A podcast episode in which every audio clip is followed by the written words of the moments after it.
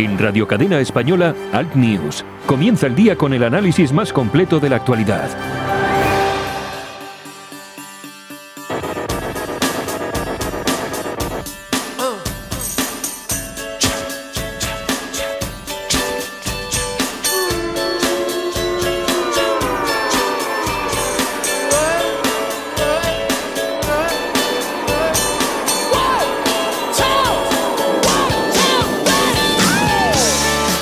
Cordiales, aquí estamos un día más. Bienvenidos, buenos días. Esto es Radio Cadena Española. Y el programa Al News. Saludos súper cordiales de Javier Muñoz en la técnica, este que os habla, Santiago Fonten. transmitimos desde los estudios centrales de Radio Cadena Española para toda España, para todo el mundo, para todo aquel que quiera escuchar una versión diferente de lo que ocurre en este mundo. En España las temperaturas mínimas 9 grados, absolutamente primaveral Teruel, Granada y Soria. Las máximas hoy se nos van para la ciudad de nuestro amigo Armando Robles, director de Alerta Digital, 29 grados para Málaga.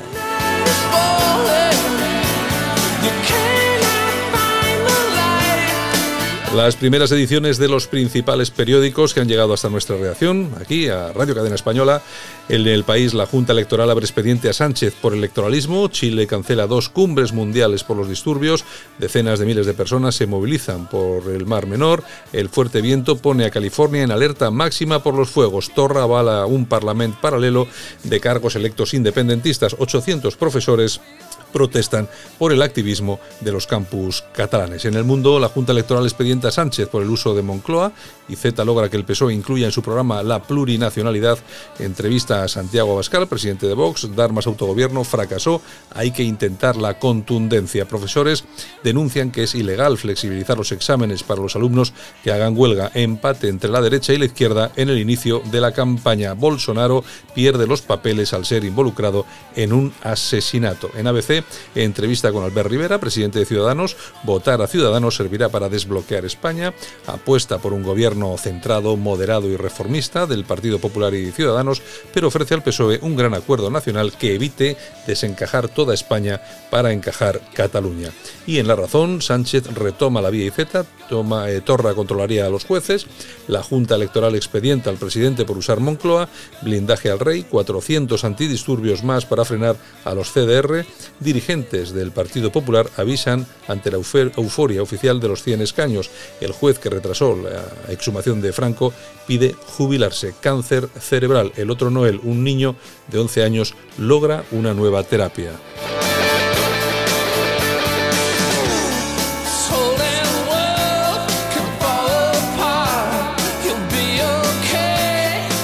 Aquí analizamos toda la actualidad en Al News, aquí en Radio Cadena Española, siempre desde un punto de vista crítico. Hoy vamos a ir con temas muy interesantes. Por supuesto que vamos a tener a Yolanda Cauciero Morín, vamos a tener también, por supuesto, a Armando Robles y vamos a traer también a nuestro compañero Daro del Barrio. Hoy vamos a hablar de una cuestión importante y es de los militares que se quedan fuera de la jugada cuando les viene mal dada. Y ese abandono es el que va a ser hoy protagonista en la segunda parte del programa, porque vamos a tener una entrevista realmente interesante y realmente importante. Les recomiendo a todos que la escuchen.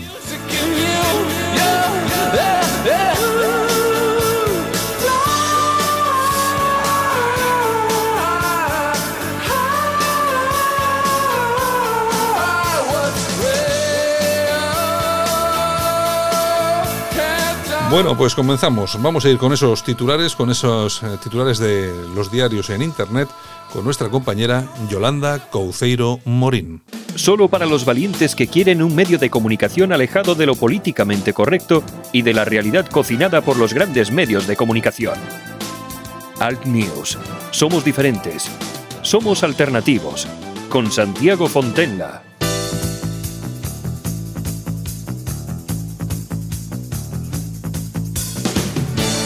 Ahora en Alt News, revista de prensa. Los titulares de los medios alternativos en Internet con Yolanda Couceiro Morín. Como cada mañana aquí tenemos a nuestra compi, Yolanda Couceiro Morín, que nos trae los titulares de, la, de los digitales. De, hoy jueves. Buenos días. Bueno, ¿qué tenemos por ahí, Yolanda? Bueno, pues mira, Televisión Española ha prohibido a Vox hablar de inmigración en el debate que van a tener estas elecciones. Abascal ha recurrido ante la Junta Electoral Central pues por vetar la posibilidad, ya sabes, no se puede hablar de inmigración. ¿Por qué no se va a poder hablar de inmigración? Pues no le dejan. Él, estaban en las reuniones pues, donde se deciden las cosas de las que se van a hablar en el debate y tal, y prohibido. No sé, eh, me parece una, absurdez, pero vamos, enorme. Sí, sí, y, y, sobre todo me parece que es uno de los temas preocupantes que más preocupan a la población, ¿por qué no se va a tocar? pues precisamente igual por eso, para que no creen alarma social. Bueno, bueno. En fin. Bueno, el ministro Pedro Duque que ha dicho, ya sabes que la carta esta de los 800 profesores contra el eh, manifiesto, de las universidades, ha dicho que no me meto ahí, que eso no va, eso no va con él es el ministro de Ciencia, Innovación y Universidades. Pues que, son, que son 800 docentes que han firmado una carta en contra, en contra del adoctrinamiento eh, secesionista que se está produciendo en Cataluña. y resulta que el ministro de Cultura precisamente es el que no quiere saber nada de eso. Pues nada, que se vaya por ahí a los eh, altos vuelos a, volar y a rodar y que nos deje en paz. en fin, bueno, la tribuna del País Vasco.com. Judith Berman, los suecos se están marchando de sus pueblos y ciudades. Berman, que es eh, investigadora del Gaystone Institute de Nueva York, tiene un interesante artículo que nos dice cosas como, por ejemplo, pues que en la localidad de Filipstad con 10.000 habitantes, entre los años 2012 y 2017, 640 personas suecas se fueron pero llegaron 963 inmigrantes.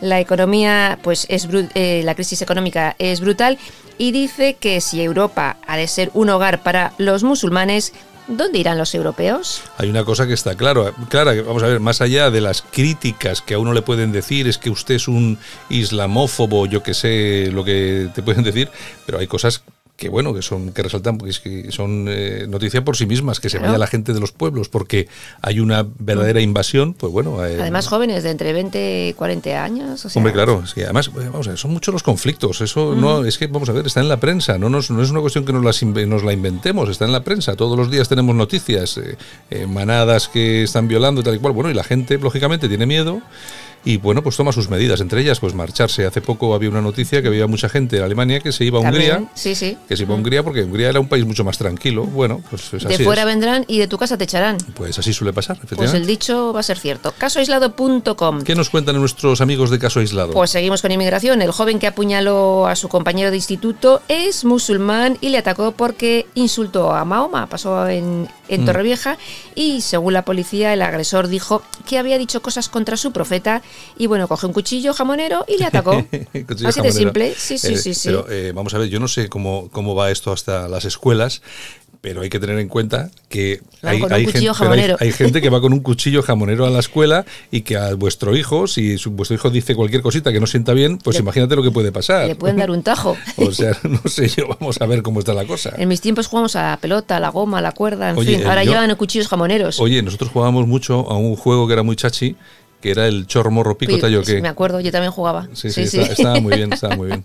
bueno, seguimos, ramblalibre.com. El, el digital de Enrique de Diego. Exacto. El Toro Televisión cambia de formato para frenar su caída.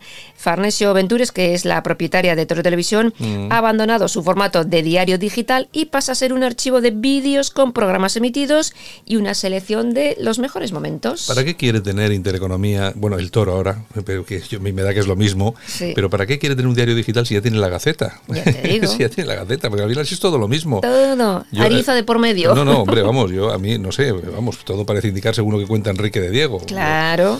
En fin. Alertadigital.com, nos vamos con Armando Robles. El gobierno subvenciona centros juveniles catalanes que lanzan Soflamas Indepes. La Federación de Casales de Jóvenes de Cataluña ha recibido nada más y nada menos que 224.000 euros. Pero es que con nuestro dinero, es que financiamos a toda esta gente con nuestra pasta. Sí, sí. Es una cosa increíble. Y suma y sigue, y, no hay nadie que diga absolutamente nada, porque fíjate, estamos en plena campaña electoral. Y nadie dice nada. Bueno, eh, dice algo casado, eh, Vox tampoco dice demasiado. Casado ha dicho el otro día eso de que hay que interrumpir el tema de la financiación.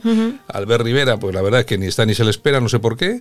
Y la verdad es que es una cosa, pero vamos, eh, están obsesionados con financiar sus propios medios sí, sí. y nosotros somos los que pagamos. Exactamente, y seguimos pagando. Bueno, ¿qué más? El diestro punto es, salen a la luz escandalosas peticiones de inspectores de Hacienda para que se les permita, ojo al dato, cometer algunas ilegalidades. Una de ellas, por ejemplo, que se les permita ir sin una orden judicial, pues a tu casa o a tu negocio para una inspección fiscal. Vamos, normal, cosas normales. ¿Qué más? La dialéctica nacional punto es, aquí tenemos, eh, bueno, nos dan las claves del triunfo peronista en Argentina. El crecimiento de la pobreza, pues hombre, ha empujado a los argentinos a confiar en una lista peronista. Bueno, no sé yo exactamente mm, hasta qué punto hasta qué punto cómo está funcionando ese tema. Es que Argentina es, es, una cosa que es pero realmente asombrosa. Uno ¿Quién no te acaba... y quién te ve? Claro, porque eh, tú dices, no, es que el peronismo, vamos a ver, Perón, Perón, que bueno, vamos a ver, cuando eh, Franco gana la guerra civil, hay una, un boicot internacional contra el régimen y bueno, había un peligro muy, muy, muy grande de pasar hambre de verdad. Pues ya estaba mal la cosa por una guerra, pues imagínate, ¿no? Y resulta que ahí surge Perón, que en aquellos momentos era presidente de Argentina, y es el que realmente alimenta a aquella España. Nos mandaba los barcos llenos de carne, porque Argentina siempre ha sido muy esto en la carne y tal. Memoria histórica. Y claro, y nosotros siempre hemos ido, hasta, hasta, ahora lo somos, porque estamos importamos lo peor de Argentina, pero bueno, siempre hemos estado muy, muy, muy agradecidos con Argentina por aquello, nuestros padres y nuestros abuelos sobre todo, porque nosotros prácticamente, bueno, no estábamos allí. Muchos pero españoles fueron a Argentina. Y entonces la que, lo que, de lo que se trata es de intentar vincular una cosa con la otra, que es imposible. El peronismo de aquella época era una cosa y el peronismo del, de la Kirchner ahora es absolutamente otra. Porque esos son, estos son podemitas. O sea, no es peronismo de aquel peronismo que era eh, se lleva. Bueno, de hecho, Perón estuvo viviendo en España, en la España de Franco, porque tuvo que exiliarse de Argentina. Mm. Es decir, no tiene nada que ver. Estos son, no son peronistas, estos son podemitas, que no se engañen. Son podemitas. Están a pillar. Venga. Bueno, nos vamos a ir a las toñejas. Vamos a ver, ¿qué toñejas vamos a dar? Pues para el ministro, para el superministro Pedro Duque. Que no sabe nada. Missing, está missing. Bueno, a Pedro Duque yo creo que es el, hombre que nunca, que jamás tenía que haber eh, aceptado el cargo. Vuela, vuela, pajarito, vuela, sigue volando. Aplausos. ¿Para quién? Raúl Rabadán. Bueno, que ahora nos vamos a enterar quién es. ¿Quién es este señor Rabadán? Pues mira, es un físico teórico de 49 años, español, es de Madrid, que dirige un ambicioso proyecto de investigación contra la lucha contra el cáncer en la Universidad de Columbia en Estados Unidos. Bueno, no, ves, no podía ser en otro sitio porque en España como siempre, los españoles haciendo patria por ahí. Marca España, que decía aquel. Exactamente. Pues nada, pues esto ha sido todo por hoy. Mañana más y mejor. Besos desde Bilbao. Bueno, Yolanda. Adiós. Hasta mañana. Nosotros continuamos aquí en el News, en Radio Cadena Española.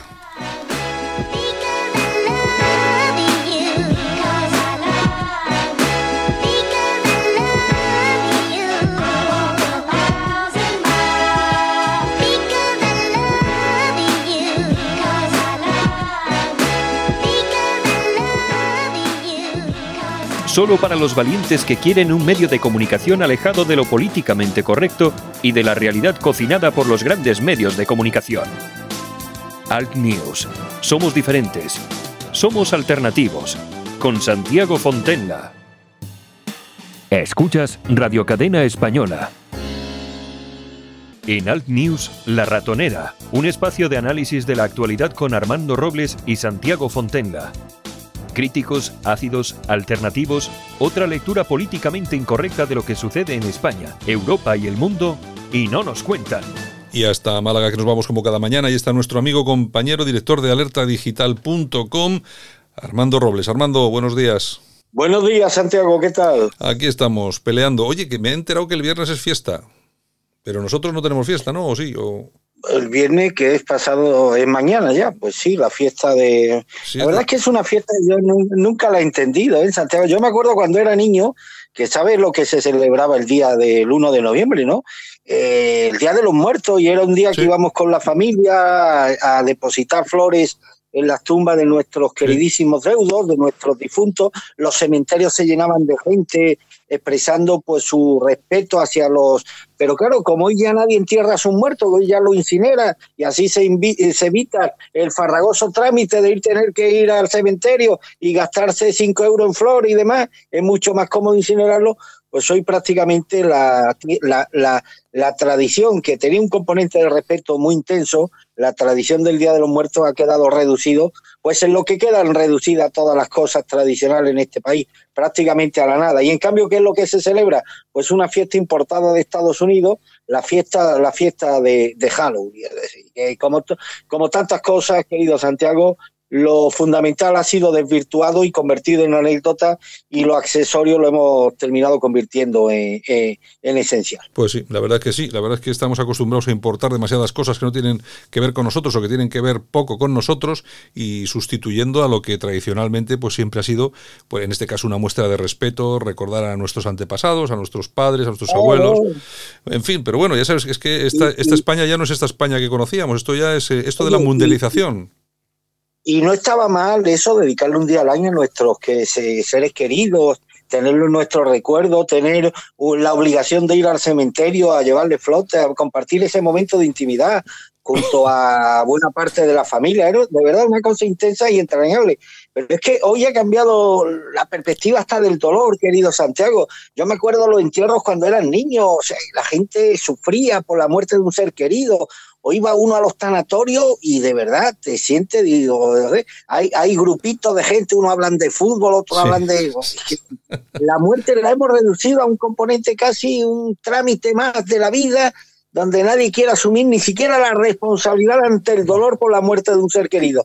Y esto se sustancia en una, en una tarde de entierro y, el vivo al, y el vivo al bollo y el muerto al hoyo. Desgraciadamente hasta en eso, hasta en eso la sociedad ofrece unos síntomas inquietantes del declive moral en el que estamos inmersos, Santiago. Sí, sí, no, además que lo define perfectamente ese refrán español que siempre es muy sabio, ¿no? El muerto al hoyo y el vivo al bollo, que acabas de decir. Efectivamente, así funciona, así, pero es verdad que ves que asistes a un entierro y la gente está hablando del partido de fútbol, echando el pitillito, tal, pues bueno, pues la verdad es que eh, ya no es lo que era antes. Bueno, oye, si te parece, hablamos, hablamos un poco de Cataluña. Ayer, ayer por la tarde, a las siete y media, había una manifestación bueno, que al final fueron varias, pero bueno, una manifestación de los CDR en las que se atacaron las sedes de Ciudadanos y el Partido Popular en, Barcelona, teóricamente, como han dicho ellos, los CDR, para señalar partidos que aplauden la represión. Y seguimos en lo mismo, eh, Armando. Yo, eh, yo no me canso de repetir, porque aquí lo hemos, lo hemos repetido muchas veces. Hay un golpe de Estado en marcha no se hace nada para solucionarlo, se deja hacer lo que quieren a estos tíos de los CDR en vez de actuar como hay que actuar, porque además ellos saben perfectamente quiénes son, de hecho, hasta los mismos políticos de la Generalitat los alientan, hasta que un día tengamos de verdad una desgracia, que ya hemos estado a punto de tenerla los días del tanto incidente, pero es que esto sigue, esto continúa. No, el separatismo no va a parar hasta que tenga un muerto, que es lo que están buscando, con la complicidad del gobierno, no es porque el gobierno quiera un muerto, pero que por su inacción desgraciadamente va a provocar que termine siendo inevitable el que un día nos encontremos pues con una víctima mortal. No solamente el gobierno, querido Santiago, yo escuché ayer por la noche y Z que fue una de las personas que ayer fueron el objetivo de los insultos y las intimidaciones de este grupo de violentos, pues más o menos justificándolo, relativizando el hecho, diciendo, bueno, ellos mientras tengan el derecho a expresarse y no recurran a la violencia, oiga, mire ustedes que no se están expresando, es que están intentando vulnerar un acto electoral, es que están intimidando a los asistentes al mitin de su partido, que tuvieron que salir del recinto escoltados por los mozos de escuadra, imágenes que vi ayer, o sea, tampoco respeto, ya sé que usted a sí mismo no se respeta nada, si no nos saldría haciendo las charlotadas que suele hacer el señor Iseta con harta suidad, pero hombre, por lo menos un mínimo de respeto a los militantes y simpatizantes de su partido que acudieron al acto del PSOE de ayer y tuvieron que salir escoltados por los mozos. Eh, ¿Cuántas veces hemos dicho ya en este programa, Santiago, que a mí lo que empiezo a percibir de todo esto es que esto ya se empieza a cronificar que forma ya parte, que empieza a ser asumido eh, con la mayor naturalidad por parte de un sector de nuestra dirigencia política, de que esto forma ya parte del paisaje político y casi social de Cataluña, y que bueno, y que tenemos que aceptar una cierta dosis de tensión, de provocación, de intimidación, de todas estas cosas, eso sí, mientras no se llegue al extremo de quemar contenedores, es decir, esto no da una idea de las manos en las que estamos, Santiago. No, no, pero está absolutamente claro. Yo no sé qué es lo que va a pasar. De todas formas, parece que a alguno, como a Pedro Sánchez, le apetece esperar todo lo que se pueda para que lleguen las elecciones. Pero mm, bueno, yo no sé. Yo al final sigo pensando que se va a llevar una sorpresita por estar permitiendo todo lo que está permitiendo. Bueno, en todo caso, comienza hoy la campaña electoral. Eh, Armando. Sí, esta noche a las 12, antes del inicio de la campaña, van a haber mítines de pre-campaña de los principales partidos políticos. Y yo creo que estas elecciones van a tener importancia mm, más, eh, aunque eh, puede, hace un mes parecía que todo el pescado estaba vendido, pues vemos que desgraciadamente no es así. Y estas elecciones son más importantes que incluso las de abril, por un dato para mí fundamental, que incluso el propio CIS en su encuesta trampa de ayer lo, lo, lo, destacó. Y es que hay un 30% de españoles que todavía no tienen decidido su voto, Santiago. Estamos hablando de dos millones de personas, de electores. Esto puede dar un vuelco a todos los pronósticos electorales que hay ahora mismo sobre la mesa. Por tanto, de lo que hagan, digan o dejen de hacer, de lo que ocurra en Cataluña, de los errores que cometan, casi a veces en campaña y más en una campaña como esta, es más importante no cometer errores que lo que puedas proponer, ¿no? Entonces, de todas estas cosas, pues se van a derivar eh, cambios o no cambios en función de las circunstancias que pueden alterar muy mucho eh, la composición de fuerzas el próximo 10 de noviembre. En principio, la Junta Electoral Central ya ha llamado la atención a Pedro Sánchez y a Isabel Cela por vulnerar la neutralidad desde Moncloa, que han estado utilizando el Consejo de Ministros en plan eh, arma electoral. Hombre, es que no hay que ser jurista para deducir que tú no puedes utilizar espacios públicos, instalaciones públicas para hacer campaña. que eso es, eso es de perogrullo, pues eso le, les concedería, aceptar eso les concedería una, una ventaja sobre el resto de los candidatos que de ser aceptado, pues pondría la democracia española a la altura de cualquier democracia cocotera y demás. Aquí lo que se ha pedido a Pedro Sánchez por algo tan obvio como la utilización de edificios públicos, de instalaciones públicas para hacer campaña, para hacer campaña electoral y demás, que ellos ya lo quieren camuflar esto, claro, la capacidad de ver, la, la desvergüenza de la izquierda española en su conjunto y del Partido Socialista es tan grande que siempre tienen un antídoto ante cualquier acusación de que son objetos. Ellos, al contrario de lo que hace el Partido Popular, que se quedan callados, se quedan inactivos, no saben reaccionar, no, no, ellos tienen siempre una carta, una carta en la, en la, en la mano. ¿Y cuál era la carta? Contrarrestar este expediente de la Junta Electoral con una acusación al Partido Popular, que me extraña el silencio del Partido Popular, que al parecer el Partido eh, Popular estaría detrás de un señor que se ha dedicado a imprimir carteles y a colgar en redes sociales una campaña favoreciendo la abstención en la izquierda. usted, yo no creo que la gente del PP sea tan tonta como para comprometer. Si algo que deja huella digital es precisamente cualquier cosa que tú hagas en red. Es decir, que si tú pagas una campaña, tú la tienes que pagar con tus datos y demás. No creo yo que haya gente en el Partido Popular tan tonta de haber dejado su huella digital en torno a una campaña que tiene como objetivo eh, no movilizar a la izquierda y que se quede en casa el 10 de, el 10 de noviembre. Bueno, pues al final esa, la propagación de esta mentira por parte de la izquierda ha sido tan efectiva que al final de lo que más se ha hablado hoy en redes sociales es precisamente de esta supuesta campaña promovida por el Partido Popular y no de lo que ha sido, de lo que debería ser portada hoy en todos los medios de comunicación, que es que por primera vez en la historia de la democracia española, la Junta Electoral eh, Central le ha abierto un expediente al presidente del gobierno por el uso torticero de bienes públicos para intereses particulares. De todas formas, Armando, tú fíjate que siempre que tienen un problema estos tipos, hoy tenían este problema con la Junta Electoral Central, eh, con esa utilización del Consejo de Ministros, siempre surge, siempre surge algo con lo que solapar sus propias debilidades, sus propios escándalos. En este caso ha surgido lo del tema de Facebook, que es una fake news, vamos, pero como un castillo.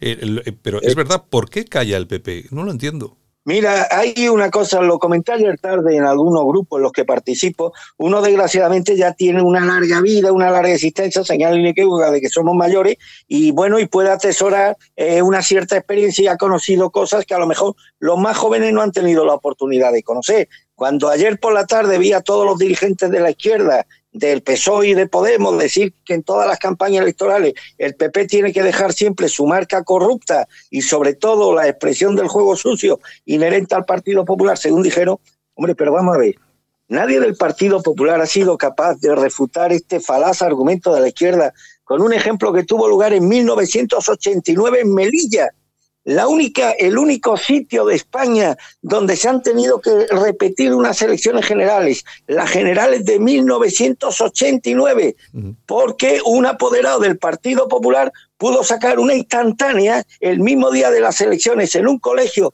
de mayoría de votantes musulmanes detectaron a miembros del Partido Socialista, incluso concejales, en una furgoneta blanca repartiendo alimentos a los musulmanes que iban a votar, a votar alimentos con el voto. Eh, aquello fue tan escandaloso y por supuesto estas imágenes fueron avaladas luego por muchísimos testigos que avalaron y certificaron los hechos y reconocieron que votaron al Partido Socialista a cambio de bolsas de comida, incluso de dinero efectivo.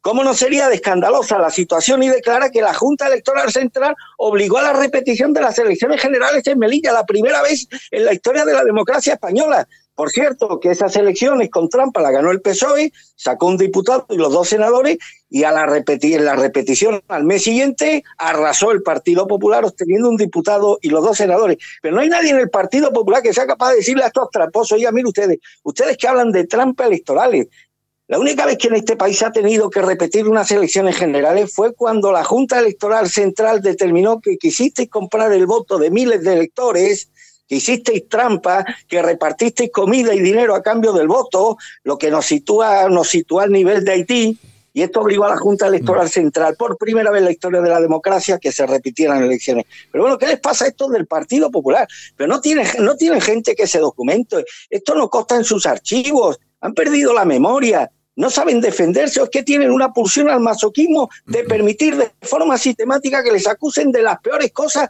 sin tener la capacidad ni la voluntad. Y mira qué fácil, ¿eh? Mira qué fácil sacarle los colores a la izquierda. Y no tienen la voluntad de responderles a esta gente con su misma, con su misma moneda. En un día, además, en el día de ayer, donde se han visto, eh, hay nuevas evidencias que incriminan al hermano del presidente de la, de la Generalidad de Valencia, Santiago, con una más que posible eh, connivencia con su hermano. El escándalo de las vacunas en Andalucía, parte de la dirección del Partido Socialista de Asturias en la cárcel. Oye, ¿por qué no utiliza el Partido Popular estos casos tan flagrantes de corrupción que desnudan la moralidad del Partido Socialista? ¿Por qué no se defiende alguna vez el Partido Popular? ¿O es que le gusta ser objeto de los peores ataques por parte de la izquierda sin tener ni la voluntad, ni la dignidad, ni la vergüenza de defenderse? Pero ya no por ellos, porque ellos representan la dignidad y la libertad y el decoro de muchos miles de afiliados que no merecen esta actitud absolutamente punible por silenciosa del Partido Popular. Es que no lo entiendo, Santiago. Pues yo tampoco lo entiendo, pero lo hacen de forma usual y mira que no tienen, como tú bien dices, carga para tirar, ¿eh? de todas formas. Bueno, en fin, la cuestión es que comienza la campaña electoral, Sánchez llega a la campaña en cabeza de los sondeos y con la duda de si mejorará el resultado que ya tuvo en abril. Él espera que sí, ya veremos, esperemos que no. Casado, por su parte, se muestra optimista ante esta segunda oportunidad del 10N para afianzar al PP y si lo afianza va a ser a costa de Ciudadanos. Rivera encara la campaña más difícil para ellos, tratando de reactivar al votante de Ciudadanos y vencer a las encuestas.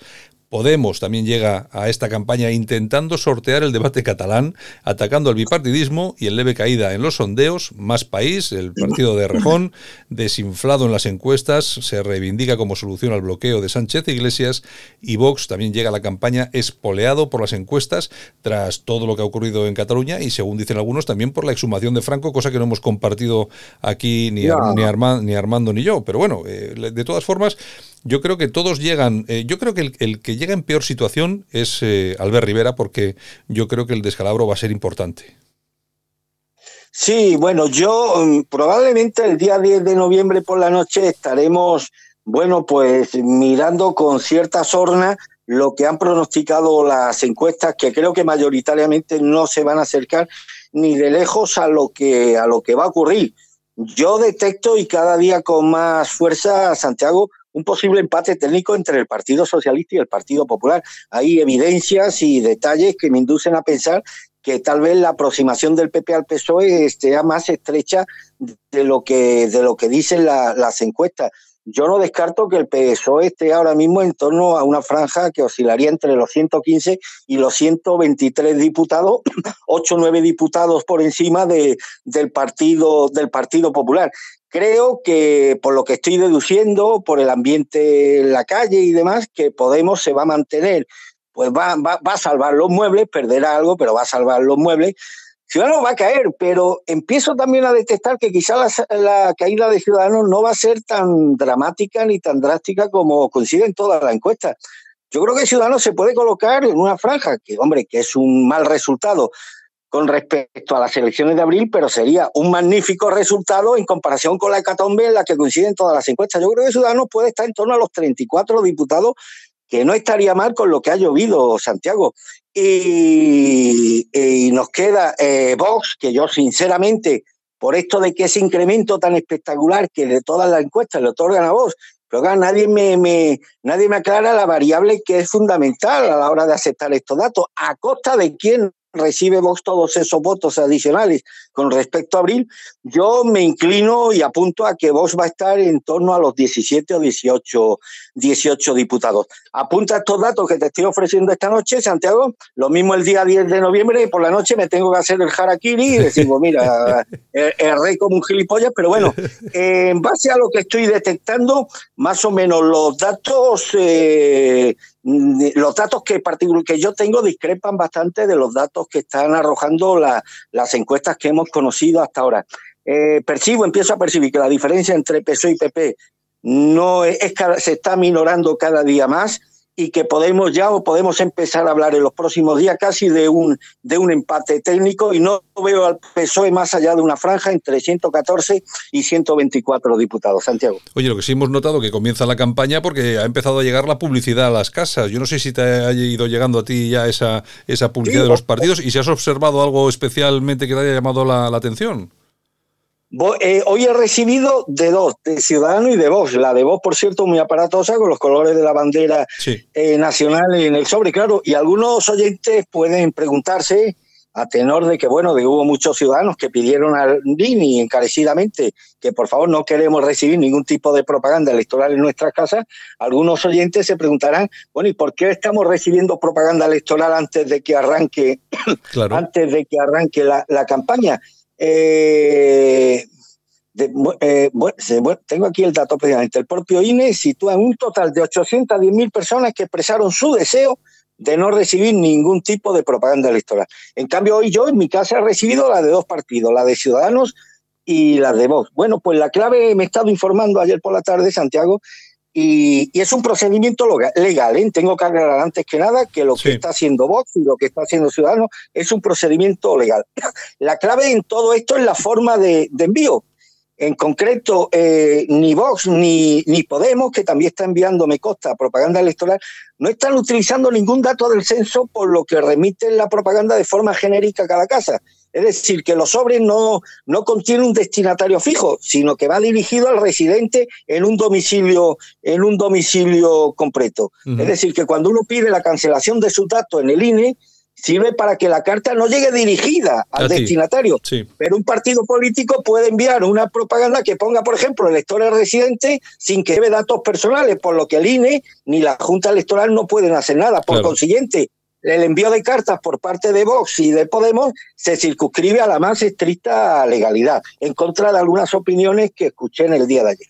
La cuestión es que de una forma o de otra encuentran el camino para darte la chapa y llenarte el buzón de papel. No, no, oye, que es un envío genérico como el que, como el que recibimos a veces cuando recibimos propaganda de cualquier empresa, de un supermercado, que, o incluso, porque además es que no va dirigido a, nosotros, va dirigido a un, a un destinatario sin nombre ni apellido y esto es algo que no se puede evitar, esto no lo puede evitar ni la Junta Electoral ni, por supuesto, el Instituto Nacional de Estadística.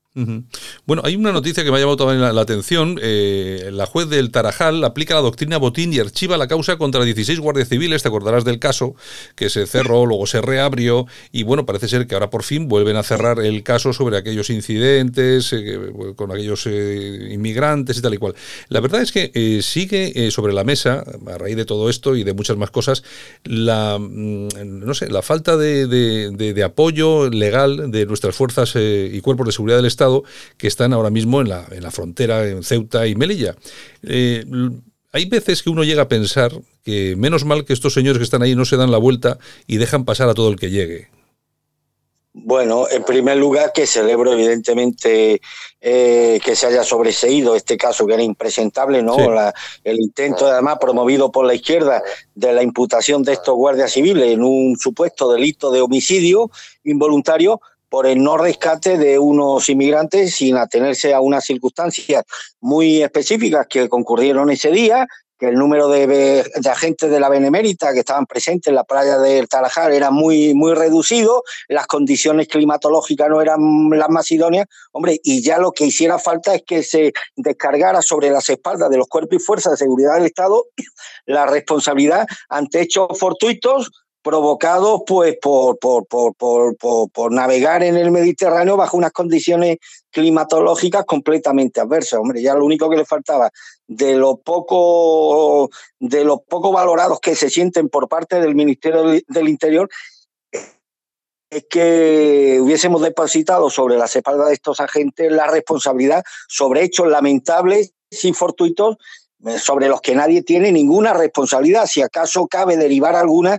serían estas mafias que trafican con seres humanos y que obligan a esta pobre gente pues a, intentar eh, traspasar el estrecho de Gibraltar en condiciones pues absolutamente, absolutamente quiméricas y demás. Me alegro por esta resolución judicial, pero esto no es suficiente. Yo creo que los cuerpos y fuerzas de seguridad del Estado que se encuentran custodiando las vallas fronterizas de, medio, de Melilla y Ceuta necesitan más medios humanos, necesitan más medios técnicos, necesitan más mm, mayor tecnología, pero sobre todo necesitan algo fundamental, necesitan el apoyo, el cariño, el afecto de sus jefes directos, en este caso los responsables del Ministerio del Interior.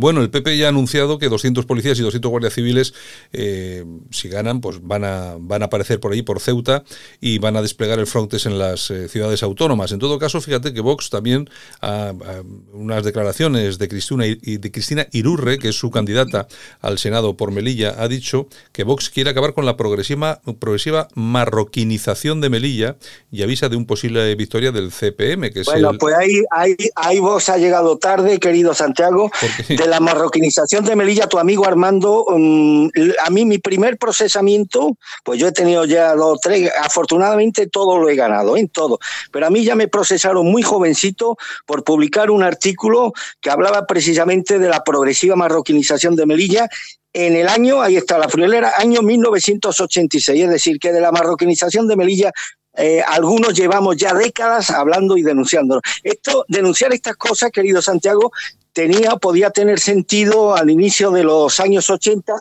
antes de que la ley reguladora de los derechos y libertades de los extranjeros en España, aprobado por el gobierno socialista en el año 86, pues supusiese una reversión de la, de la realidad demográfica en Melilla, que entonces era mayoritariamente española, y a partir de ahí pues empezó a haber un flujo imparable de españoles que se vinieron a vivir a la península, mientras que aumentaba exponencialmente el número de marroquíes que se asentaban en la ciudad de Melilla, unido a una, a una fecunda tasa de nacimientos. Hoy Melilla, desgraciadamente, es una ciudad étnica y culturalmente marroquí. Es decir, ya españoles no quedan en Melilla. Los únicos españoles que quedan en Melilla son los funcionarios, algún comerciante aislado. Melilla ha perdido todo su vigor comercial, ya no vive solamente de la función pública. Eh, estamos hablando de una ciudad que en los años 80, querido Santiago, tenía 35.000 militares, con la vida económica que esto suponía para la ciudad. Hoy tanto la tropa como oficial y oficial han quedado reducidos a la suma de 3.000 o 4.000, no hay más de decir que Melilla ya no tiene, eh, estadísticamente hablando, emocionalmente ya ha dejado de ser una, una ciudad española porque cultural y étnicamente ya ha dejado de ser. La mira datos, además es que la situación de Melilla la conozco también, que aquí ningún dirigente de Vox me va a dar lecciones de nada, porque cuando ellos estaban en pañales yo ya estaba afrontando este, este problema con la preocupación que desgraciadamente luego con el paso de los años pues no estaba, no estaba injustificada. En el año, en el año 80, año 80 habían en Melilla 19 iglesias católicas y dos mezquitas. Hoy hay 17 mezquitas y operativas tres iglesias católicas. Yo creo que, como se dice en el argo judicial, no hay más preguntas, señor, y con todo esto, con esto queda, queda dicho visto, visto para sentencia. todo lo que ha supuesto la marroquinización de Melilla en los últimos años. Esto que planteaba vos hubiera tenido sentido hace 30 años, pero hoy ya, desgraciadamente, Melilla ya ha dejado de ser una ciudad española, técnicamente lo es, porque todavía se, eh, se mantiene el pabellón español en algunos edificios públicos, pero étnica y culturalmente Melilla ya ha dejado de ser una ciudad española hace ya muchos años. Por lo tanto, la, la propuesta de Vox llega como, eh, como tantas otras, llega, llega tarde. Bueno, y hay otra cosa que también es de llamar poderosamente la atención y, hace saltar todas las alarmas. En las anteriores elecciones, el partido de Mustafa Berchan, la coalición por Melilla, el CPM, estuvo a mil, punta, mil votos de quitarle el diputado al Partido Popular y meter como congresista al tal Mustafa. Hay que recordar a todos nuestros oyentes que Coalición por Melilla es un partido eh, islamista. Bueno, Mustafa Berchan, al que además conozco personalmente, él se licenció en medicina en Afganistán, con esto yo creo que queda dicho, dicho todo. Es un partido islamista con un componente islamista muy importante en algunos de sus cuadros, con la incorporación también de algún elemento de la extrema izquierda, que incorporan a sus listas electorales para dar una imagen de cierta transversalidad. Hmm. Entonces meten para hacer el paripé, meten a alguien de la extrema izquierda en sus listas y demás. Pero mira, en el año 1975, después de morir Franco, había una asociación de Melilla, Prome, Asociación Pro Melilla, ¿te acuerdas? Los del puñetazo a reverte, Santiago. Sí, sí. Pues estos mismos, que ya hablaban de la marcha de la tortuga, para referirse a la progresiva marroquinización que estaba sufriendo la ciudad de Melilla. Ya sabes, Franco les permitió a los marroquíes que lucharon con él, pues bueno, que se asentaran en un barrio que era la Cañada de la Muerte, hoy es Cañada de Idú, y ahí se asentaron en los años 40 y 50, pues alrededor de 200 familias, no más. El resto de la población de Melilla era española. Pero claro, tú ya sabes cuál es la estrategia, la táctica es la misma que está imperando en Europa, ¿no?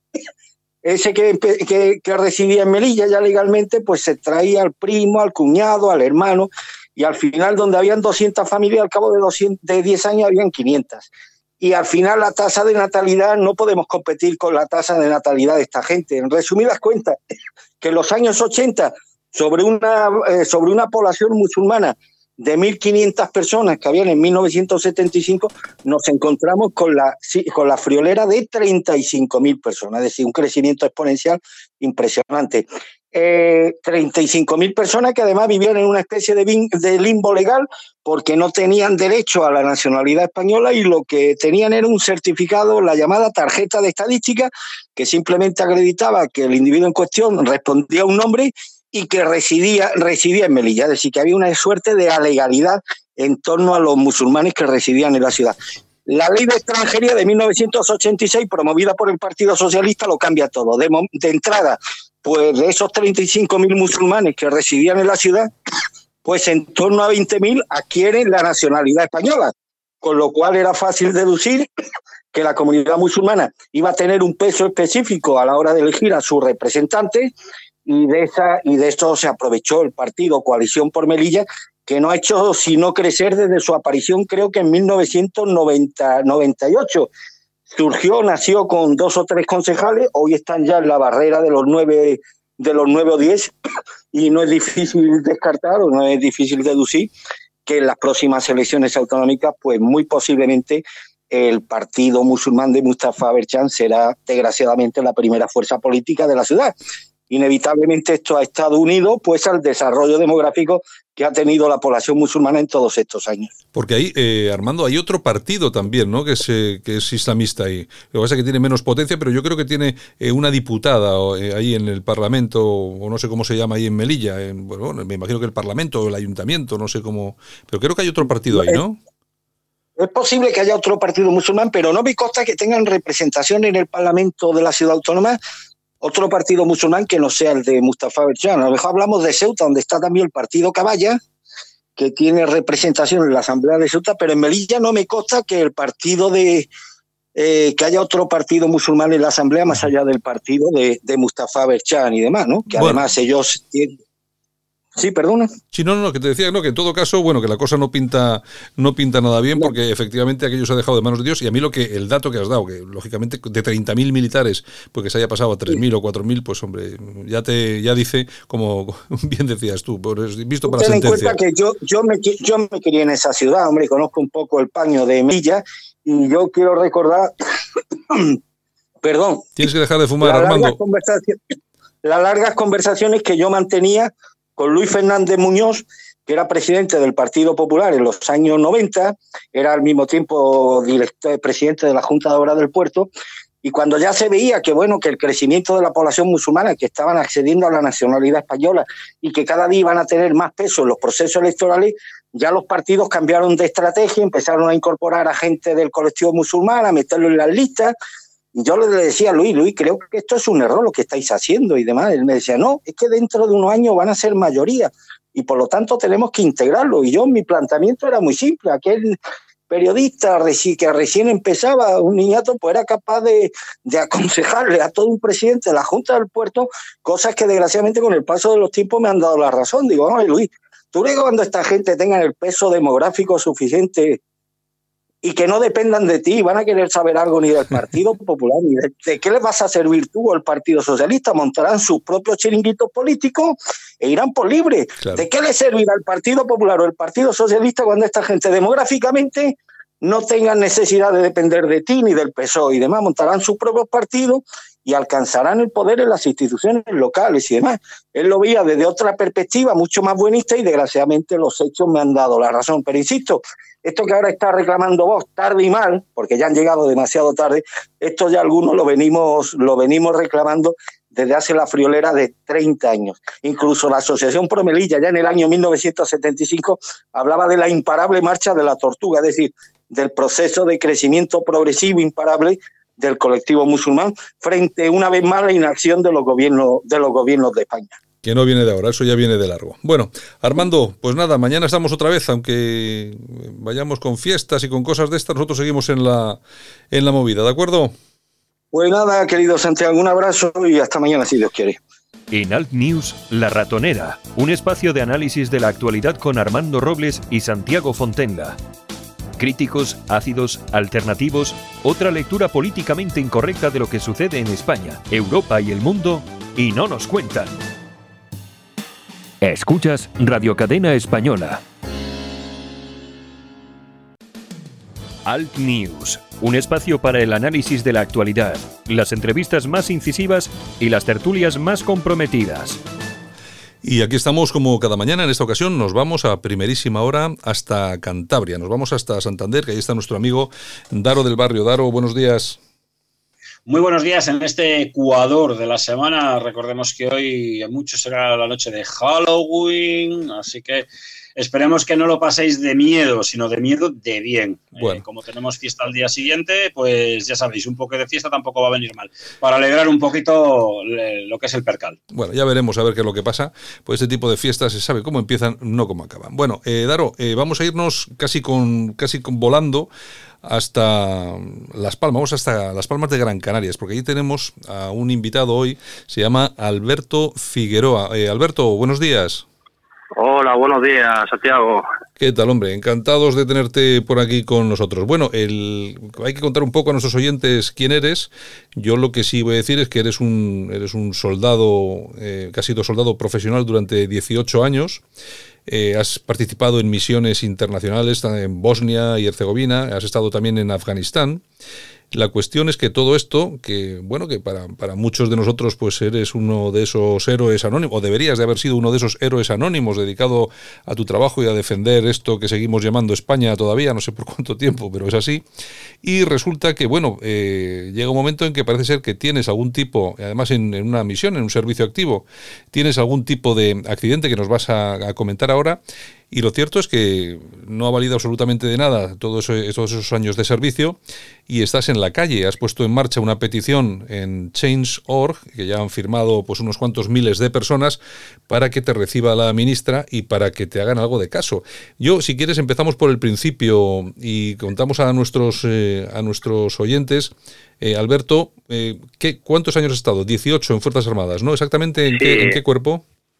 Así es, he estado 18 años de, servicio, eh, precisamente en la, en la, unidad de zapadores de, de ingeniero, eh, bueno, que se ha ido convirtiendo de unidad en compañía, de compañía a batallón, y, bueno, eh, como has comentado, 18 años en la misma compañía de, de zapadores, pero anteriormente fui voluntario también eh, hice mi servicio militar eh, voluntariamente en la Policía Aérea del Ejército del Aire.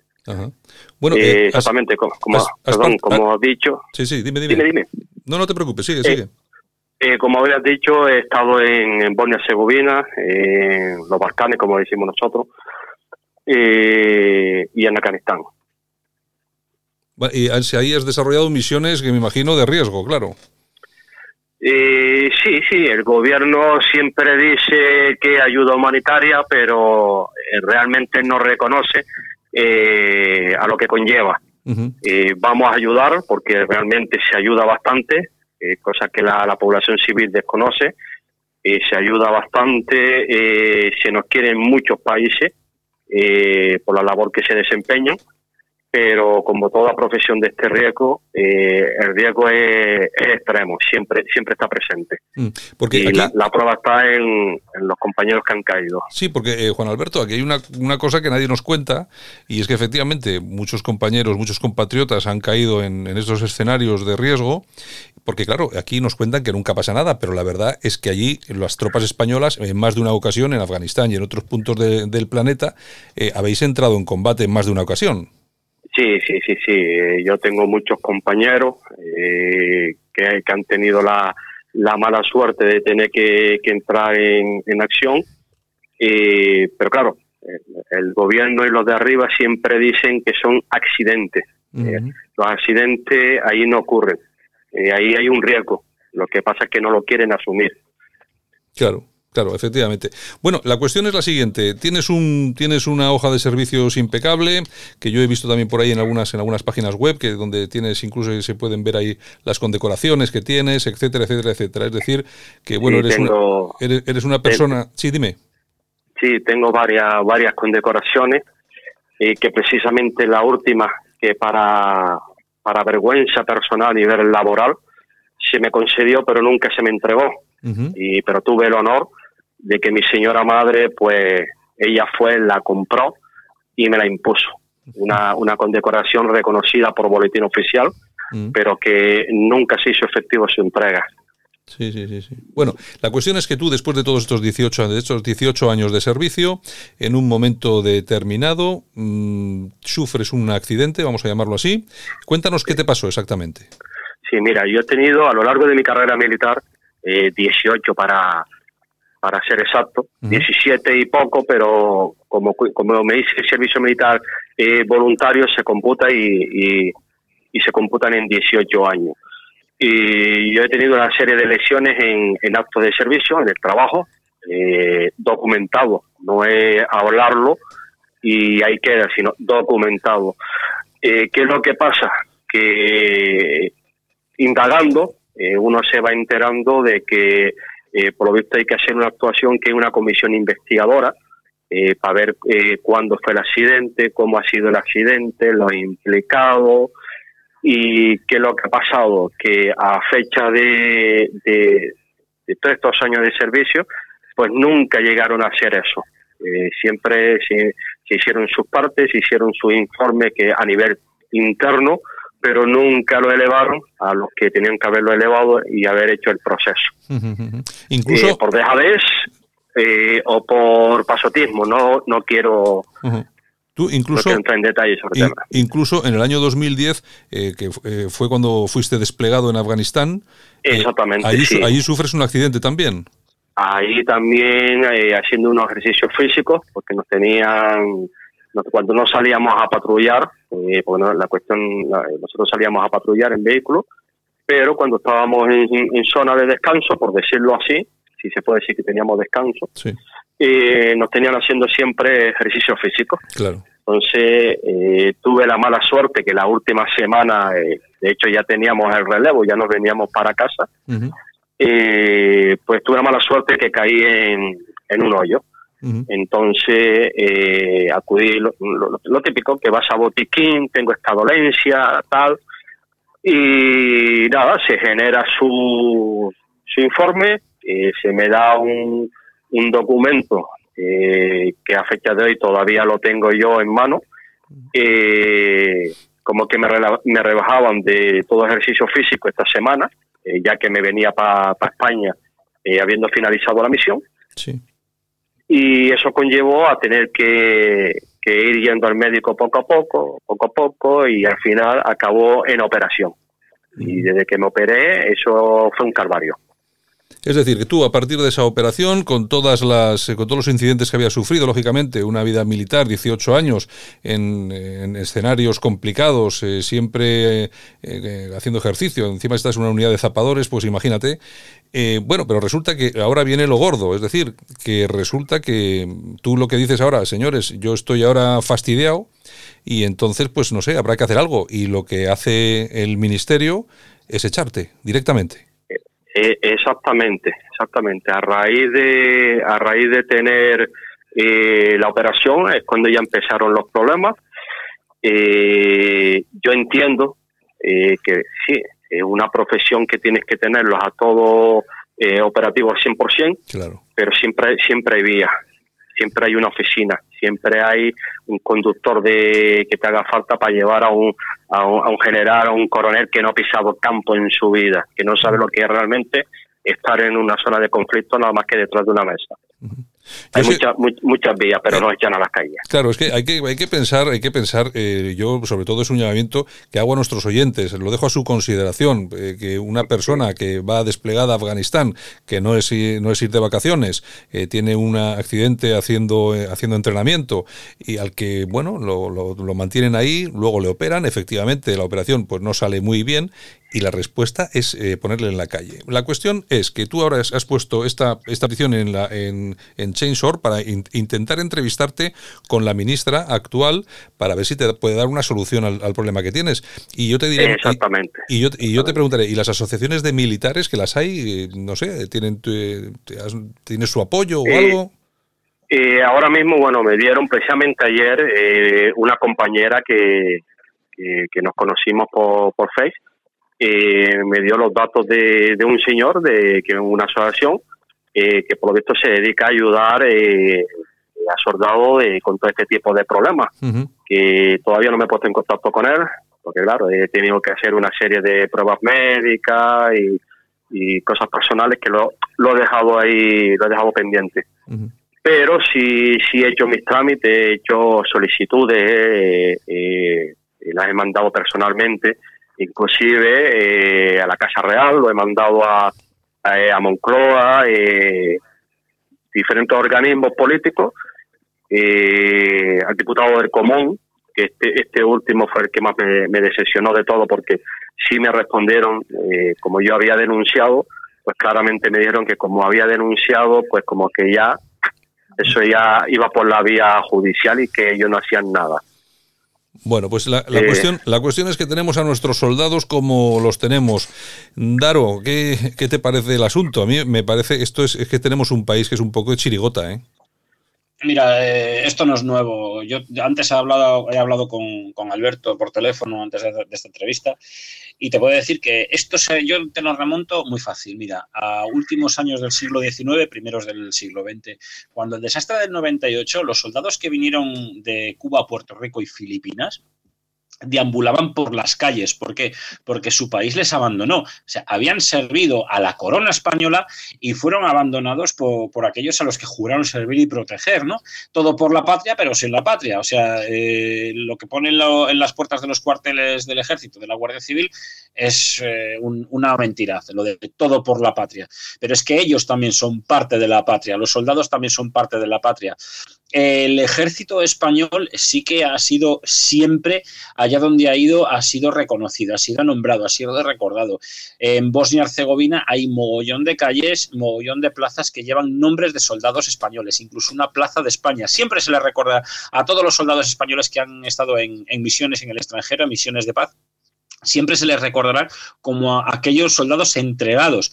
En todos los países, eh, cuando los soldados pasan a la reserva, son pasados a la reserva con honores. Los ciudadanos les dan las gracias. Y aquí es una vergüenza que se les dé la espalda. Es una vergüenza que ministros, desde empezando, vamos a empezar por Trillo, ¿vale? Que eliminó la mili y todo lo que quieras, instauró el, ejército profesional al 100%, pero luego, ¿en qué condiciones tenía? ¿Ququé pasó con el Jacolif 62? Que murió incluso un teniente, el teniente Antonio Cebrecos de aquí de, Santander, vecino de, esta zona donde vivo yo, eh, murió en ese accidente. Eh, todos los ejércitos tienen a sus soldados en palmitas, cuidados con los ejércitos, cuidados con, los equipos, perdón, cuidados con los vehículos. Y aquí parecemos, y aunque se decía muchas veces en los que hemos hecho la mili, lo decíamos en los cuarteles, aquí se parece esto al ejército de Pancho Villa. O sea, mucho desfile del 12 de octubre, mucho desfile de la, de la, hispanidad, mostrando vehículos, mostrando equipos, pero luego en qué condiciones están por dentro de las paredes de los cuarteles.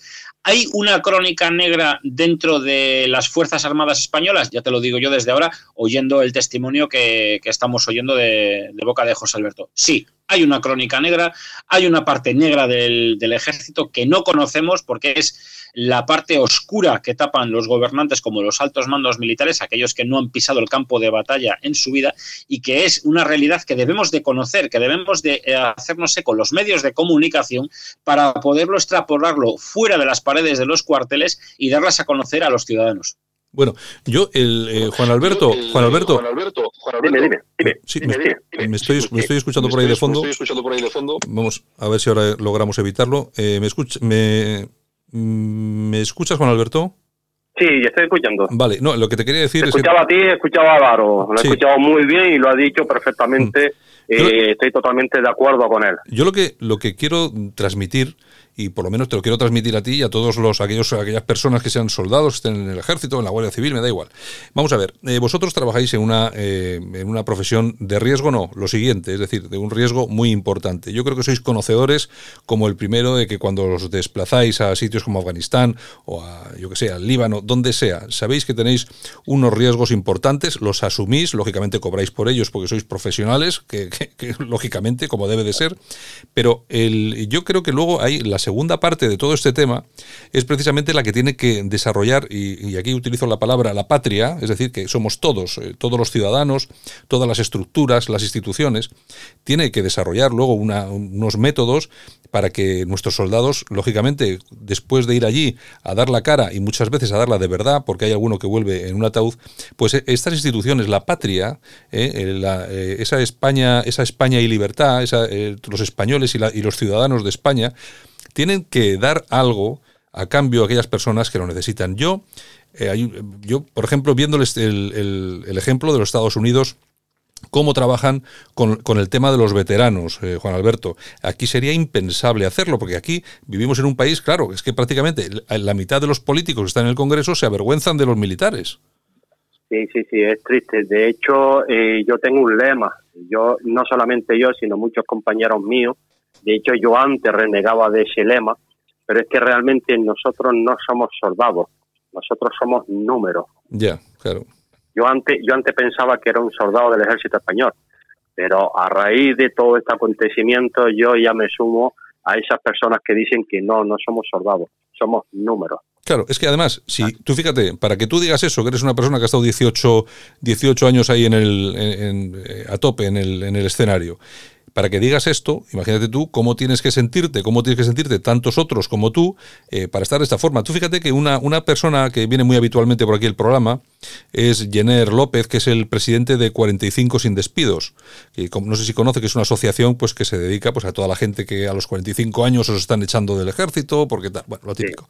Pero bueno, es que él, él, él, lo dice también muchas veces, es que nos sentimos, eh, bueno, eh, no números, peor, peor que números, maltratados después de haber estado en, bueno, pues lo que dices tú, en Afganistán, en Bosnia, donde sea, y la verdad es que nos maltratan después nuestros políticos y las instituciones. Sí, sí, ¿no? Y aparte ya, ya no el maltrato que, recibe, sino el cierre de puertas, el, mm. el, el trato persecutorio, que se puede decir, yo personalmente puedo decirlo, que recibí en mi persona. y ahora entiendo aquellos cuando me decían eh, que me contaban su historia. y ahora yo puedo decir, pues sí, es verdad. Es verdad, somos números, nos maltratan físicamente, psicológicamente y hasta inclusive llegan hasta, hasta perseguirnos y acosarnos para que desistamos de, de reclamar lo que por ley tenemos, tenemos derecho. Ya no por ley, sino porque ya mucho, por desgracia, ya no podemos ni desempeñar un puesto de trabajo. Que eso, eso ya es lo más triste. Bueno, y que por dignidad, lo que es que vamos a ver, nosotros que somos personas que estamos manteniendo con nuestro dinero, con nuestros impuestos, a partidos como Bildu, a tíos como Tegui, a tíos como los que están pegando un golpe de Estado en Cataluña, les estamos dando dinero todos los días, están montando embajadas por el extranjero, están haciendo lo que les da la gana, y luego resulta que nuestros soldados, que son los que de verdad tenemos que echarles un cable porque han dado la cara por nosotros, pues eh, os dejamos tirados. Es que a mí no me extraña eh, que esa sensación se haga grande dentro del ejército, porque es que es cierta, es que es verdad. Te, puedo, te puedo garantizar que no se imaginan ustedes hasta el nivel de, de, de y, rabia que hay eh, en el ejército sobre estos temas, eh, mm. por el despido 45, si me lesiono ya me reubica, dependiendo de la lesión porque no me interesa, si no puedes hacer este ejercicio te reubico. Eh, vamos a ver, somos soldados, somos militares, pero también somos personas. Claro, lógicamente, lógicamente. y, y, hay, un, hay precisamente esta mañana estuve hablando, eh, bueno, esta mañana no, hace horas, con el amigo Daro, mm. y de un reportaje que estuve leyendo de unos compañeros en Ceuta que le dieron unos, unos cinco pesos a los tres. Y dio la casualidad de que me mandaron, me mandaron el enlace y lo pude, lo pude leer bien, eh, pero ¿Por qué no hemos enterado? Nos hemos enterado porque intervino el 012. Ya. Porque si no hubiera intervenido el 012, no se hubiera enterado nadie, nada más que a nivel interno nuestro, de que, oye, a tres compañeros le ha pasado esto haciendo una prueba tan dura, que es la de los 10 kilómetros con 20 kilos a las palmas. Sí, sí. O sea, precisamente, eh, para, para matizar un poquito más eh, el tema mío, y yo recién operado, escasamente cuatro meses, seis meses de la columna, me, el, teniente coronel médico, que eh, es un dios en, ese, en esa base y es intocable, me obligó eh, a hacer esa prueba de, de, compañía. Y eso, eso me costó una rotura de disco y me, me tocó eh, tener que operarme por segunda vez. En fin, que oye, Daro, ¿y cómo solucionamos esto? Porque la verdad es que es algo endémico, ¿eh? Yo, vamos a ver, yo, he sido de los que ha hecho la mili y yo, creo que tú también, Daro. Tú has hecho la mili, ¿no? Eh, ¿No tenemos a Daro? ¿Daro se nos ha ido? Sí, parece que se nos ha ido, se nos ha ido Daro. Bueno, pues yo, yo, si yo te, te, comento que yo he sido de los que ha hecho la mili y la verdad es que, bueno, era cuando era la mili obligatoria, pero tampoco es que hubiese demasiado cariño. Había personas que sí, pues que efectivamente ahí estábamos para lo que estábamos, pero luego sí hay que reconocer, pues como, como cuentas tú, que este hombre que te hizo hacer esa prueba eh, y hacía cuatro meses estabas operado de la columna, pues siempre ha habido personas de este tipo, ¿no? Sí, sí, sí. Bueno, de hecho eh, yo tuve que dar una serie de, de parte contra esta persona, eh, porque era, era, bueno, es que este hombre a todo, a todo el mundo, da igual eh, la enfermedad que tenga, sea hombre, sea mujer, y siempre te ha tratado con desprecio. no entiendo cómo, cómo, una persona que es médico eh, no tiene un criterio de humanidad para decir, oiga, eh, esta persona está operada de la columna recientemente, menos de menos de medio año, ¿cómo lo voy a mandar a hacer una prueba de esa? o compañeros que tienen cáncer, que, eso lo, eso lo consta, los tratas con indiferencia. O Podría decirte muchos casos, pero sería interminable. No tendríamos horas para poder contar todos los casos. ¿Qué, te, iba, a comentar? Entonces, lo que sí es cierto es que muchas, hay mucha gente dentro del, ejército en tu situación o situaciones parecidas. Mucho. Te sorprendería ver los casos que hay. Eh, vamos a ver, no estamos en una guardería. La gente piensa que el ejército es una guardería, que vamos, que estamos fijos sentados, que hacemos un poquito de deporte y, y ya está yo siempre he dicho lo mismo, si tan fácil lo ves, te coges y y te contamos. Yo cuando entré, eh, a los primeros años, eh, era un, uno o dos reemplazos que entraba. Sí. Uno, uno o dos, con eso se cubría. Estuvimos a guardia libre, pues fue casi casi un año, no me acuerdo muy bien. es, fácil decir guardia libre. Sí, sí. Eh, sí, guardia, guardia libre, pero es que no descansa. Y después empezaron a seguir más reemplazos, más reemplazos. Llegué a ver hasta 13 reemplazos porque no se cubrían los puestos que tenían que cubrir. Pero aún así veía que entraba gente y salía porque no aguantaban el ritmo de, del esfuerzo que había que hacer ahí. Sí, sí, sí. Eh, Daro, creo que hemos recuperado la comunicación contigo. ¿Estás ahí? Sí, aquí estoy y creo que hemos recuperado ya la señal. Me, da pena porque me he perdido una parte del testimonio de Alberto que es súper importante, ¿no? Mm.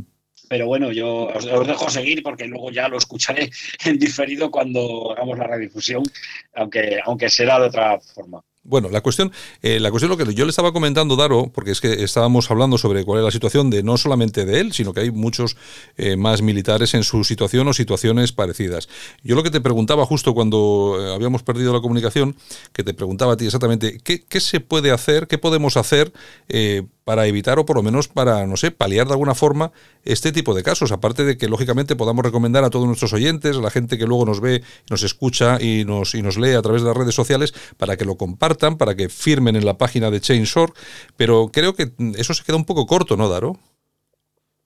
Sí, eh, mira, es importante dar a conocer este tipo de casos, ¿no? Y yo le he recomendado a Alberto que, una vez emitida esta, esta entrevista y subida a las plataformas de podcast, que él mismo demuestre que ya va habiendo medios de comunicación que van haciéndose eco de su caso, de su caso y de muchísimos más que no conocemos, que es eh, una pasada, lo que hemos hablado antes él y yo por teléfono, eh, él y, muchos que están en otras asociaciones, ¿no? como, como ha comentado antes, y otros que han sido, figúrate, de reemplazo, ¿cuántos habrá habido que han sufrido un accidente haciendo la mili y lo han tapado también de alguna manera para que no se sepa, ¿no?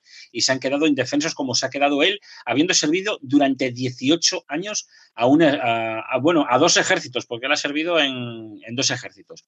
Eh, yo, en dos ejércitos. Pues fíjate, a mí me da envidia, por ejemplo, Francia, ¿no? que no lo, no lo tenemos tan lejos. Mira, de Santander a la frontera francesa tenemos aproximadamente dos horas y media. O sea, que no estamos tan, tan, tan alejados de, un país que en estos temas está más avanzado. La Legión extranjera, cuando manda a sus efectivos en, las misiones que, que tiene por ahí, ¿no? en, África, en, en, las antiguas colonias francesas, cuando han ido a misiones de paz y demás, tienen unos convenios firmados que cuando ya eh, licencian después de no sé cuánto tiempo de servicio, eh, les dan puntuación para reincorporarse, eh, pues como carteros o porteros de un polideportivo o ordenanzas, algún tipo de trabajo de según lo que se llama en la policía y en otras fuerzas armadas de segunda actividad, ¿vale?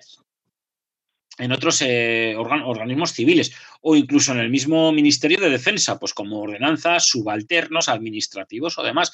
Yo, por ejemplo, he visto a gente, eh, una vez cumplida los 45 años en, el ejército español, que les echan a la calle, pero en otros ejércitos de otros países, que, es una envidia, que lo tenemos que copiar aquí sí o sí, les recolocan en otras actividades. Eh, nadie se muere por tener 45 años.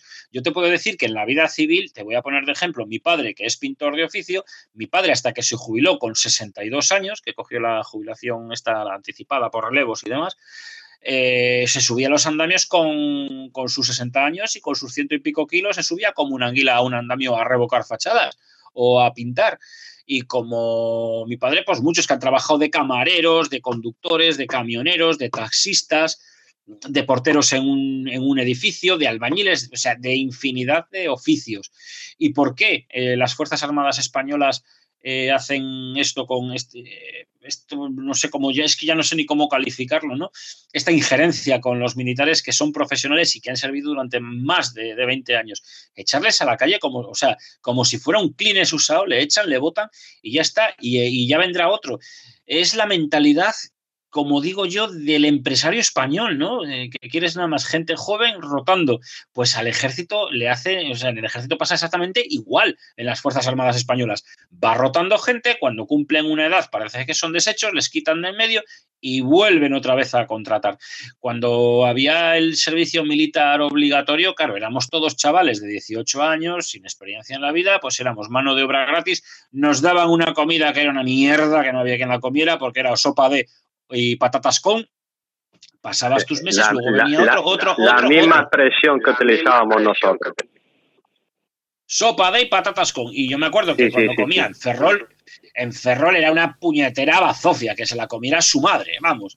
Y había que, porque no había, no había otra cosa. Y es que encima odiaba los puñeteros garbanzos que me ponían todos los putos domingos, los putos garbanzos, que no había que se los comiera. Pues eh, eh, es, lo que tiene, ¿no? Que, es la mentalidad de, la chapuza española. Cuando aquí ha habido gente, ha habido unos militares acojonantes que han estado pues en Bosnia, en Irak, en Afganistán, en Kosovo. Eh, luego, cuando ha tenido que desplegarse la unidad militar de emergencias española, ahí han dado los primeros la, talla. Incluso en Cataluña, pues ahí también ha ido. Joder, y, es que es una y, hablamos, es una pena. Perdona que te interrumpa. Dime, dime, dime perdona que te interrumpa, Daro, eh, hablamos, de, la UME, pero la UME eh, se compone de muchos compañeros de, infantería, de zapadores, de, muchos cuerpos, que dices tú que eh, estamos hablando de que hacen una profesión, que han querido desplazarse a otra unidad especializada para hacer otra, otra especialidad, por decirlo así, y sentirse más realizados pero aún así, por, por desgracia, cuando cumplan su edad, también van a ser echados a la calle como si fuéramos basura. Hmm, bueno, y, no, vamos... no, se les va a reconocer nada. Bueno, eh, Juan, Juan Alberto, la cuestión es la siguiente entonces, a nuestros oyentes y lo que vamos a hacer luego también a través de las redes sociales, pues aconsejar que firmen en esa página que has abierto en Change.org, además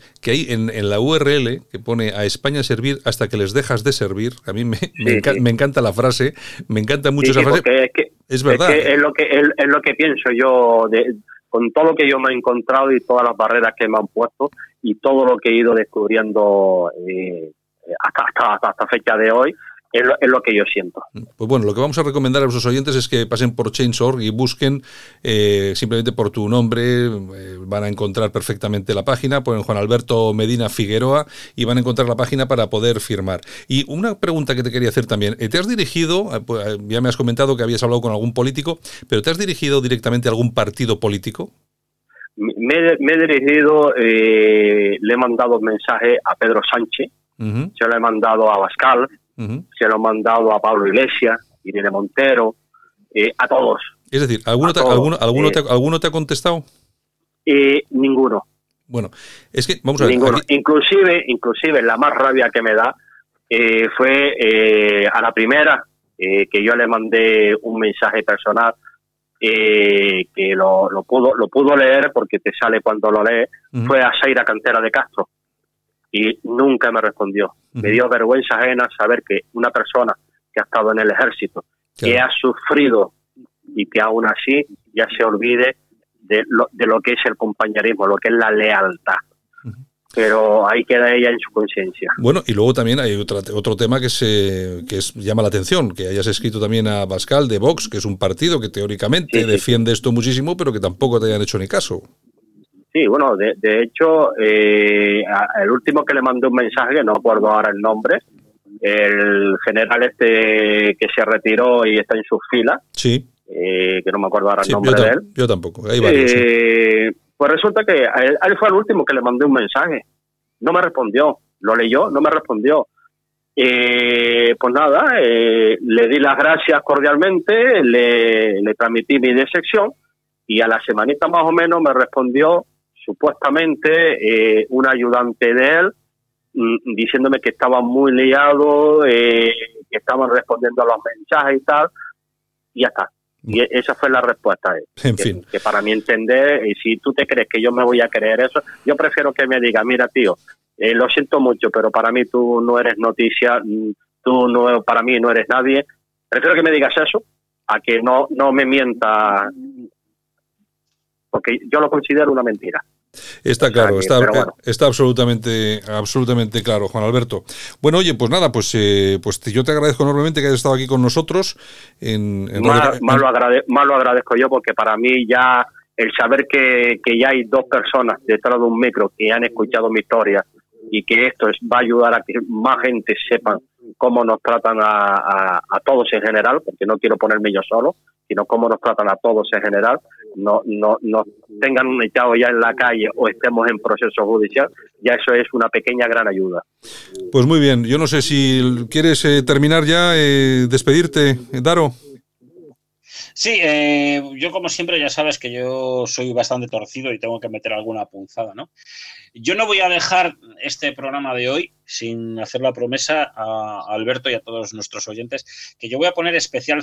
Yo en todas las entrevistas que hacemos, en todos los programas, le doy énfasis a, la promoción, a la difusión de nuestros programas, ¿no? Para llegar a, más oyentes. Pero yo en concreto a esta historia la voy a dar más énfasis en grupos de Facebook especializados, grupos de militares. Yo soy de Infantería Marina.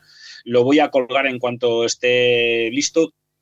Y yo quiero apelar yo desde aquí, porque yo, yo estoy seguro que siempre el mensaje cuando más meto la puñalada llega, ¿no? Porque paso soy así de punzante, siempre lo ha sido, ya me conoces que, que no me callo.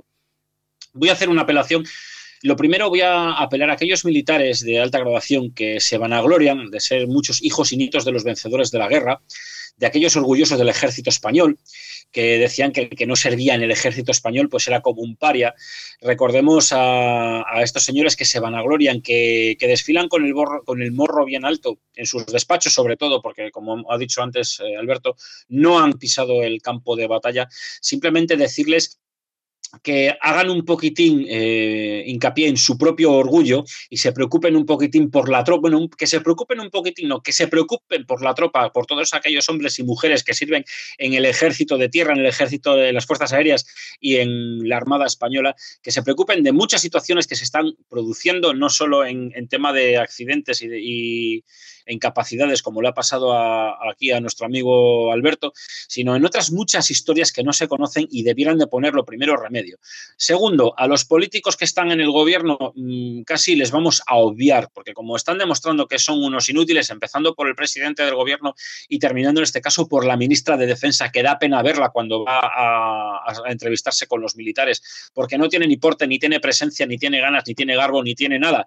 Luego, aquellos políticos que están por venir, que van a pedir el voto, porque vamos a aprovechar ahora que estamos en campaña o en precampaña electoral para meter la punzada. Sí, sí, aquellos políticos que van el día de las Fuerzas Armadas a sentarse en el palco de honor y quieren estar cerca del rey para sacarse la foto y luego se ponen todos pecho enfrente con un pecho lata ahí saludando a los soldados o, simplemente mirando pasar porque yo creo que se están aburriendo y están deseando que dé la hora de comer para alargarse, eh, ese cinismo que están, que están demostrando con los soldados, con los y las soldados, sobre todo con muchas soldados que hay, recordemos que hay muchas mujeres soldados que están sufriendo abusos y callan.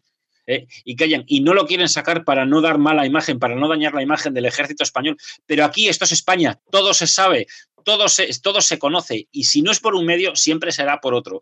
Y este humilde locutor de radio que con su mm, simple auricular y micrófono eh, dice lo que tiene que decir a través de una red social o, a través del teléfono, en este caso, las conexiones telefónicas o de Skype, yo no voy a dejar de decir este tipo de verdades hasta que la gente lo conozca, hasta que el último de los ciudadanos conozca la situación que viven los militares españoles una de dos, cuando tienen un, accidente y, tienen unas lesiones como Alberto, o cuando cumple la edad de 45 años, que les tiran como despojos. Y eso es una vergüenza, algo que no debemos de permitir. Y los políticos que están por venir, que están ahora pidiéndonos el voto, que están metiendo papeletas electorales en los buzones de nuestras casas, lo que tienen que hacer es agachar la cara de vergüenza ¿eh? porque los no se merecen que los ciudadanos les miremos a la cara. Por esto y por muchas otras cosas que contaremos en muchos otros programas. Pero como he dicho antes, y vuelvo a reincidir, haremos especial énfasis en la difusión de esta historia, porque seguramente que detrás de Alberto vendrán muchos más que tendrán que contarnos cada uno, cada cual, el periplo que están pasando y el sufrimiento. Y sí que quiero ya para terminar decir, eh, mandarlo primero un, saludo a, la madre de Alberto, porque yo sé que lo mal que lo ha estado pasando viendo lo que, lo que está sufriendo su hijo, eh, que esa señora ha tenido los, los, arrestos de comprar la medalla que no tuvieron la vergüenza de poner a su hijo, eh, ha tenido los arrestos de coger ella, comprar la medalla y ponérsela a su hijo.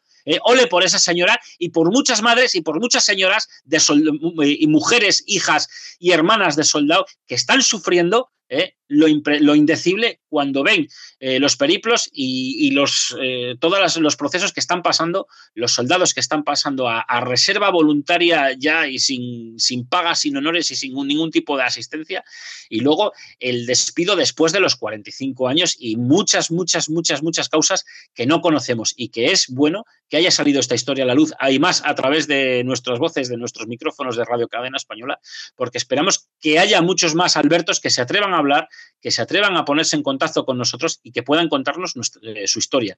Todos y cada uno de ellos están invitados a participar con nosotros. Bueno, pues Daro, yo firmo, yo firmo, yo firmo el 100%. Perdona, Daro, eh, te, puedo garantizar una cosa, no, no solamente es que me vayan a escuchar, sino que cuando, eh, gracias a Dios, me operen y pueda valerme por mí mismo, este servidor piensa ir a Madrid y los va a poner muy firmes, porque hasta que no se les vea no se va a ir de allí. Y va a ser un teria floja. O me recibes, me recibes y hablamos del tema, o de ahí no me voy más tarde, más temprano. Y nosotros, ya, veremos, lo que Dios dice. Y nosotros, con Alberto, nosotros que te apoyaremos cuando, cuando llegue ese momento. Al final esto tiene que ser un pulso y efectivamente tiene que... Sí, va a, ser, va a ser un pulso, va a ser un pulso. De hecho, de hecho, yo estoy decidido y me ha echado atrás mm. eh, precisamente porque me tengo que operar y, estoy a las puertas. Estoy a las puertas. De hecho, tenía que haber sido eh, en este mes eh, lo que se ha aplazado. Pero según, según esté operado y según me valga por mí mismo, este piense ir a Madrid y va a ser un pulse de tira floja y te garantizo que yo no pienso aflojar. A las buenas o las malas me van a recibir. Bueno, y si tengo que venirme... Bueno, vamos a ver, si vamos a ver si vamos acabando, eh, que nos vamos de, nos, estamos yendo de tiempo, Daro. Ya, solo para acabar, eh, Alberto, yo te invito a que vayas a más medios de comunicación, lo mismo que, has estado hablando con nosotros, y que cuentes esta historia y que hagas más eco de, de lo que está pasando. Y adelante y ole tus huevos. Bueno, Juan, agradecido, Daro. Pues bueno, Juan Alberto Medina Figueroa, un saludo muy fuerte. Sabes que esta es tu casa para cuando quieras. Eh, no tienes más que llamar y por supuesto que nosotros sí que te vamos a escuchar y echar un cable siempre que podamos. Y por supuesto, aparte, darte las gracias por estar con nosotros y por supuesto también darte las gracias por tu servicio de esos 18 años en las Fuerzas Armadas jugándote el tipo. Nosotros sí que te lo agradecemos de verdad. Muchas gracias a ustedes porque gracias a ustedes se nos conocen nuestros problemas y eso sí es que es un gran paso, un gran paso para nosotros. Muy, muy bien, venga Juan Alberto, gracias, hasta luego. Gracias, hasta luego. En Alt News, las opiniones de los más relevantes protagonistas de la información alternativa.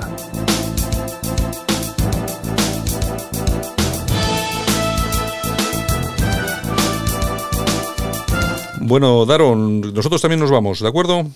Sí, pues ya toca, ya toca retirarse. Así que mañana más, ¿no? Pues mañana más. Eh, que todavía, bueno, ya sabes que aquí no hay ni fiestas, ni, fiestas de guardar, ni, ni, puentes. Aquí no hay de nada. Esto es la radio. Aquí no hay. Está como la funeraria que estamos. Exactamente. Bueno, y nada, bueno, ha sido un rato muy agradable con este hombre. Vamos a ver si le sale todo bien, por lo menos le apoyaremos. Venga, un abrazo, Daro. Chao, hasta mañana. Hasta mañana. Venga solo para los valientes que quieren un medio de comunicación alejado de lo políticamente correcto y de la realidad cocinada por los grandes medios de comunicación. Alt News. Somos diferentes. Somos alternativos. Con Santiago Fontenla. Escuchas Radio Cadena Española.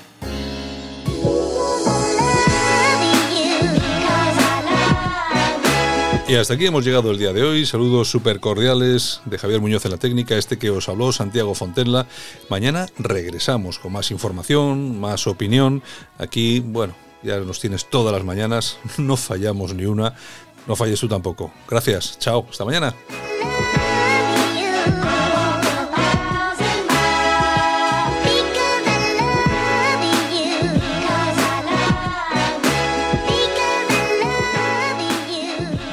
Solo para los valientes que quieren un medio de comunicación alejado de lo políticamente correcto y de la realidad cocinada por los grandes medios de comunicación.